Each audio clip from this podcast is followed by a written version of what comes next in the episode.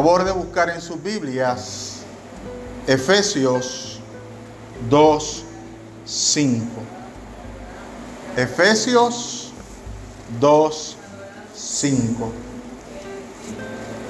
Aleluya. Efesios 2, 5.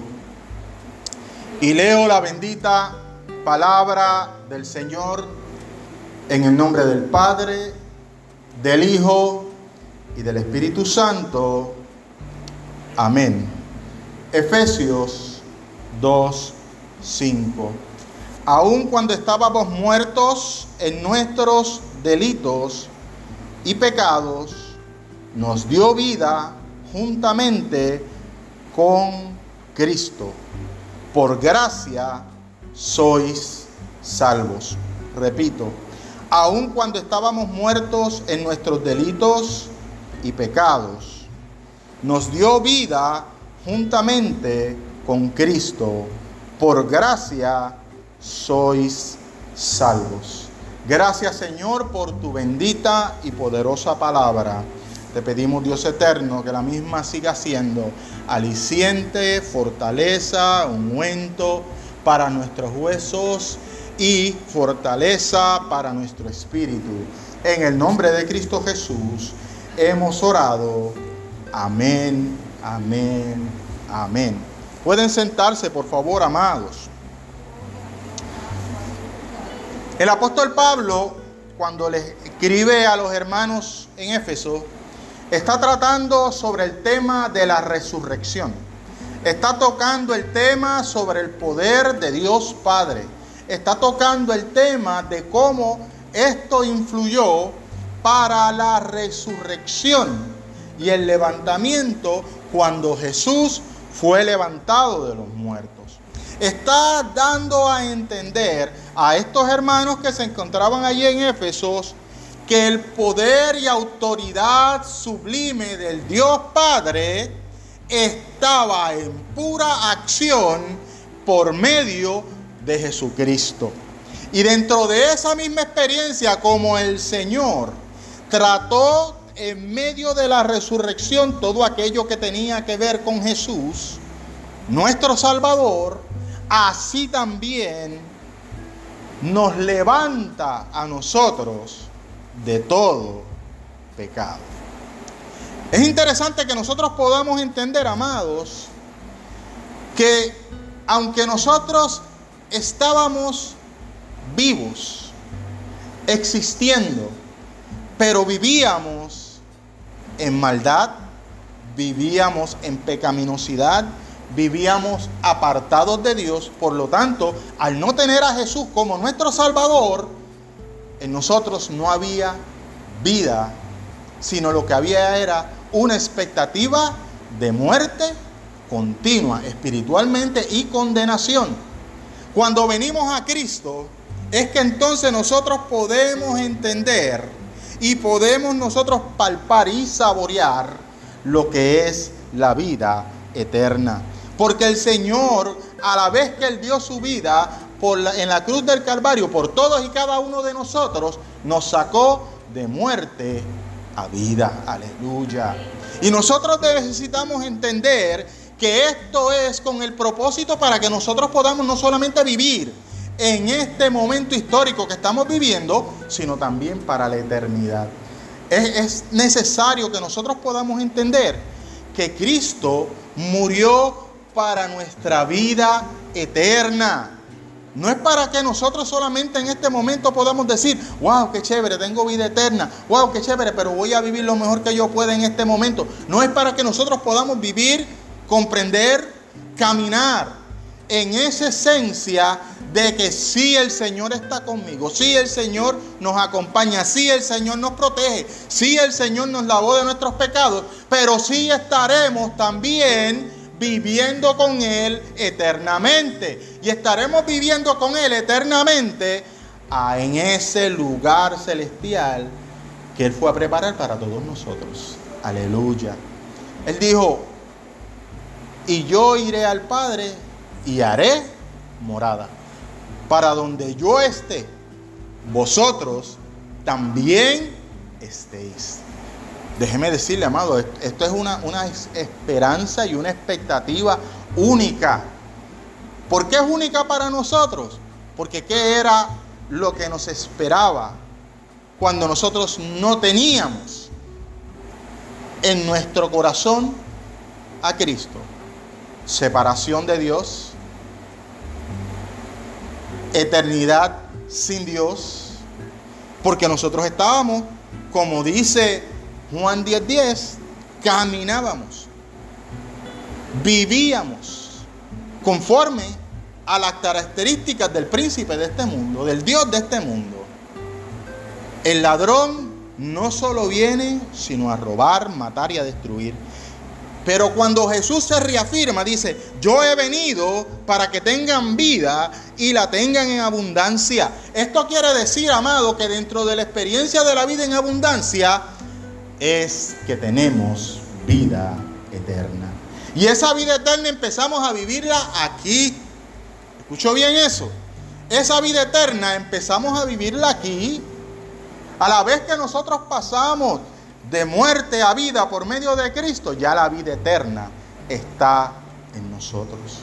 Ya el Señor está obrando en nosotros. Ya tenemos esa experiencia de lo que es la vida más allá de la muerte. ¿Tenemos que tenerle miedo a la muerte? No, sí, ya Cristo nos dijo que está con nosotros y nosotros estamos con Él. Y Él dice que nos va a ayudar y Él dice que nos va a proteger y Él dice que vamos a estar junto con Él. Aleluya. No tenemos que tener miedo a la muerte. Si Jesús resucitó, nosotros seremos resurrectos también junto a Él. Es bueno que cuando tengamos la oportunidad nosotros nos sentemos a leer la experiencia de lo que el apóstol Pablo habla acerca de lo que es la resurrección en el momento del levantamiento de la iglesia.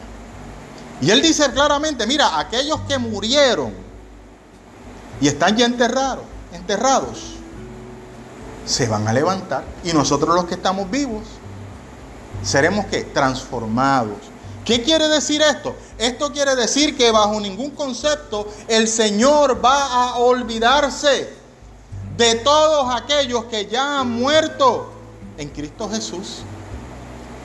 Y cuando estamos hablando de todos aquellos, son también aquellos que en el, en el viejo pacto, que murieron bajo el pacto de Abraham, que murieron bajo el pacto de la esperanza, también ellos van a ser resurrectos todos aquellos que murieron de Adán y Eva para acá van a ser levantados.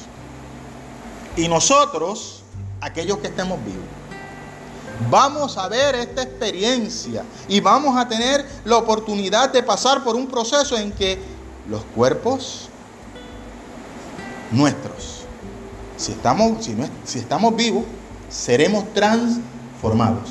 Hay un cambio. Hay un cambio en que este cuerpo corporal va a ser cambiado en algo espiritual. Y qué tremendo va a ser eso, hermano. Ya nosotros no vamos a tener todas esas características que tenemos hoy día, de que me duele aquí, me duele allá. Me enfermo hoy, me mejoro mañana y vuelvo y me enfermo pasado. Y la experiencia de que ya tengo hambre, tengo que ir a buscar qué comer. Que si necesito acostarme porque tengo que descansar o tengo que dormir ya tendremos un cuerpo glorificado con el propósito que sirvamos al Señor por toda la eternidad.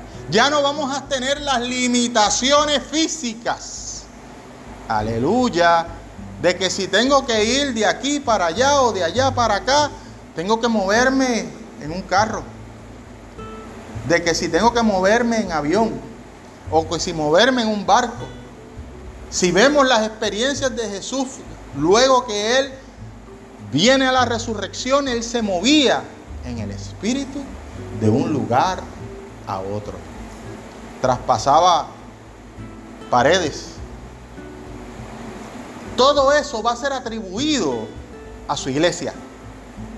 Amén, amado. Por lo tanto, lo que nos espera es una gran bendición. Y también es bueno que nosotros sepamos que debido a que Él fue a prepararnos morada, de porque Él necesita y Él desea que nosotros vayamos a vivir junto con Él, por eso Él murió.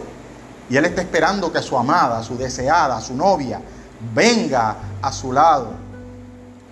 Porque hay labor que hacer, hay trabajo que hacer.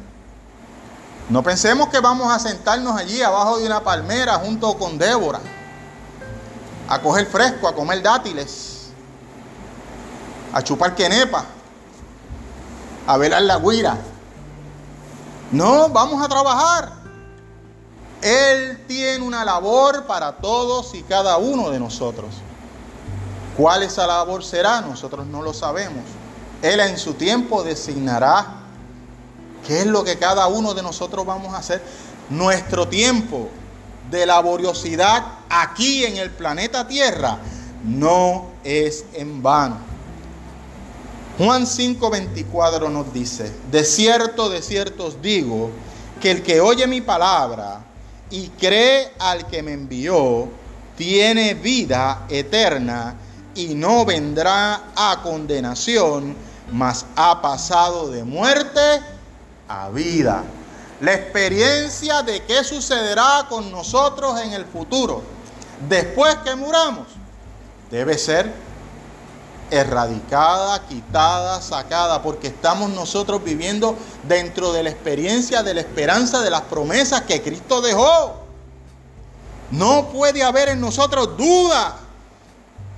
Debemos nosotros confiar acá, caminar a través de esta travesía que es vivir aquí, conforme a lo que Cristo dijo, conforme a lo que Cristo prometió de que hay una nueva obra en nosotros, de que somos nueva criatura, de que somos parte de un cuerpo eclesiástico celestial y hasta sacerdotal. Sí. De que nosotros en algún momento, cuando el Señor así lo decida, vamos a venir a regir este planeta Tierra.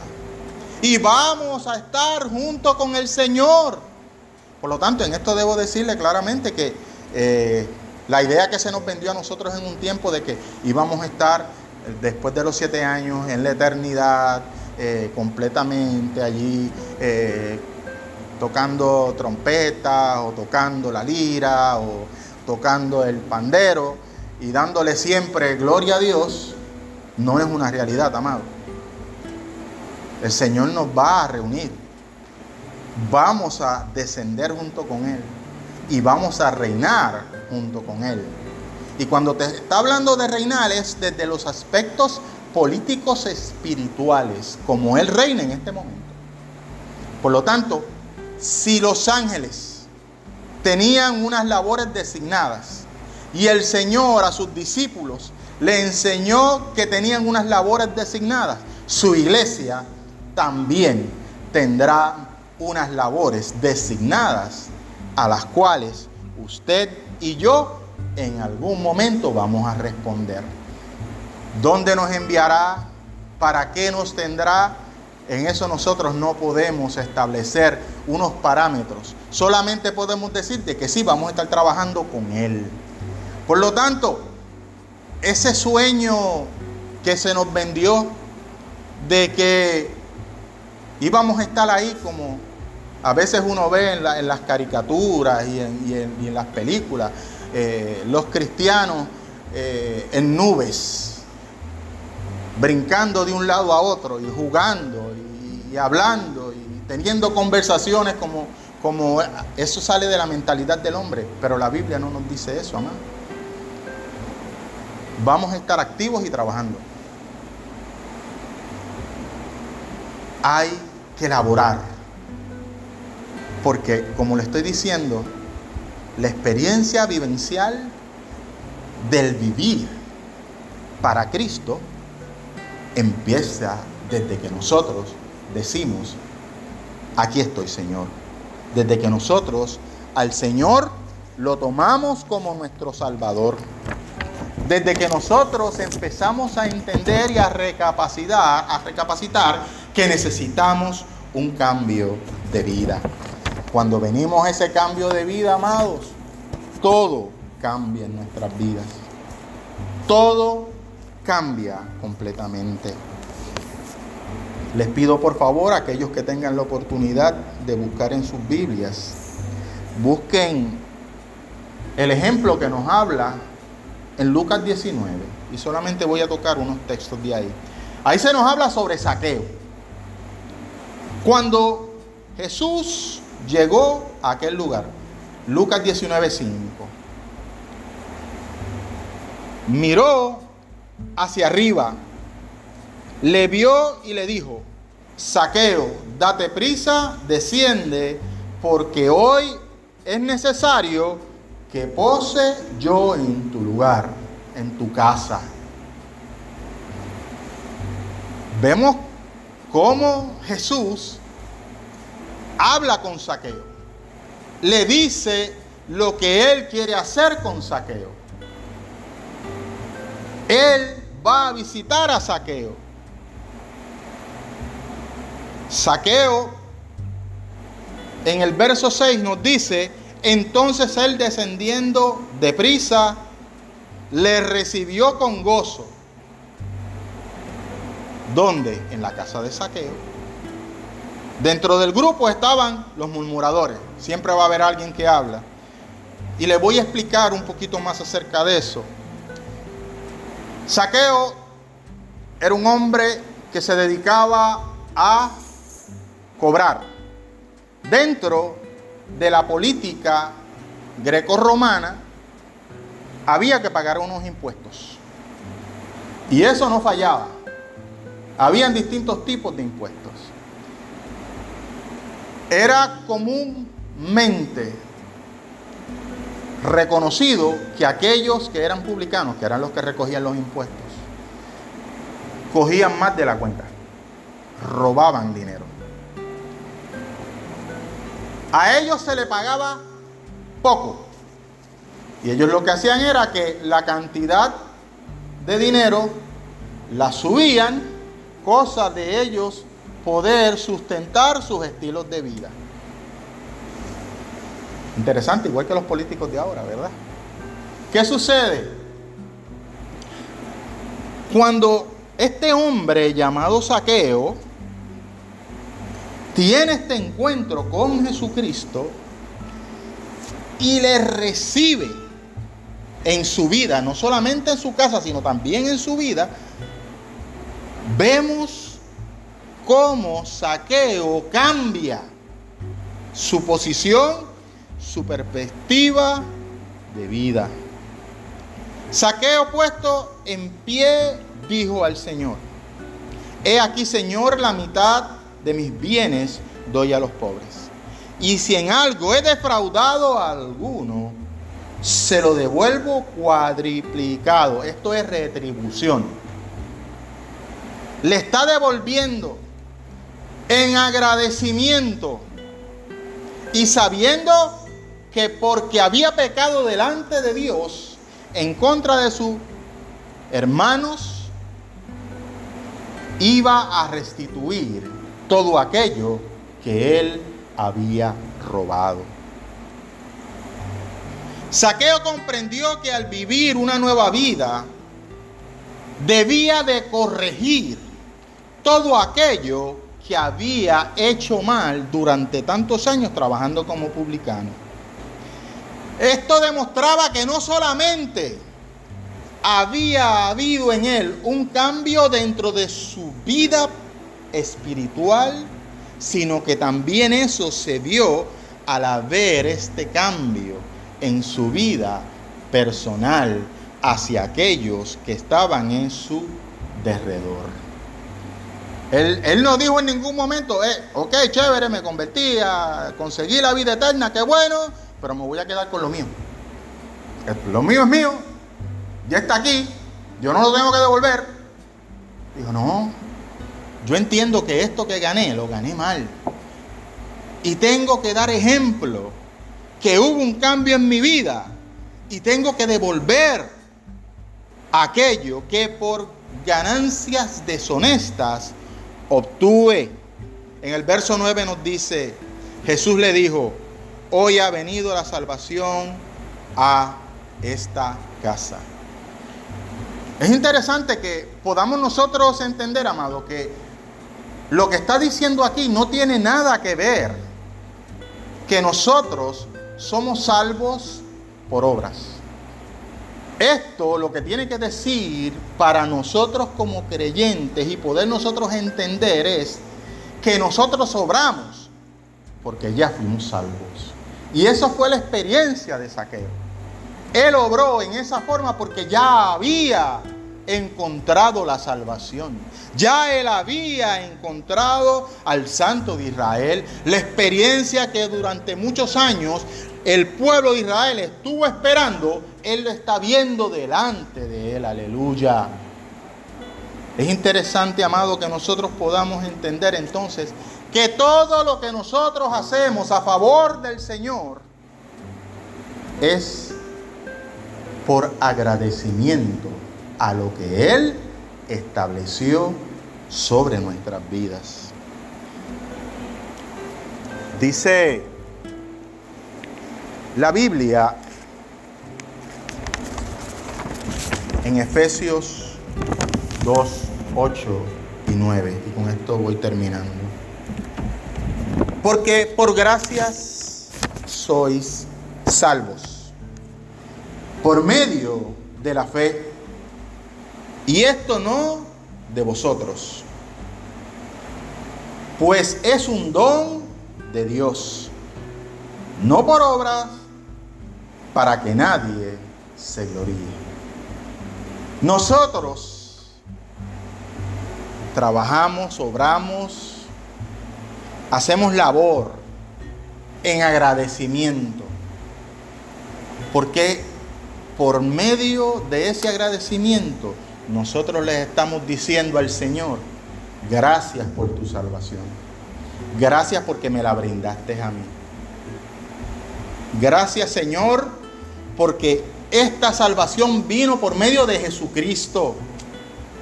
Es un don. ¿Qué quiere decir un don? Que es un regalo no merecido. Porque nosotros ninguno no la merecíamos.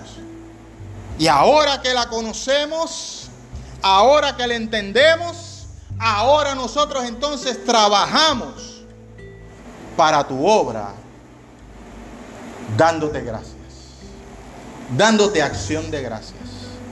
Por eso usted ve, amado, que hay gozo cuando se adora. Y adorar no es solamente cantar. Adorar es un estilo de vida. Adorar es decir amén, gloria a Dios, aleluya, santo. Adorar es también nosotros glorificar a Dios con lo que nosotros hacemos, con lo que nosotros tenemos, en la forma como nosotros obramos. Saqueo obró en agradecimiento y glorificó a Dios en medio de sus circunstancias. Aleluya. Es necesario que nosotros podamos entender, amado, que la salvación no podemos obtenerlas por obras. Es necesario que nosotros podamos entender que todo depende de Dios. Su misericordia sobre nuestras vidas, sobre su vida, sobre la mía él es el que nos sostiene en su mano poderosa. Y Él es el que, cuando llegue el tiempo, dará a todos y cada uno de nosotros la recompensa por le haberle servido fiel y cabalmente. Nos ponemos en pie para orar.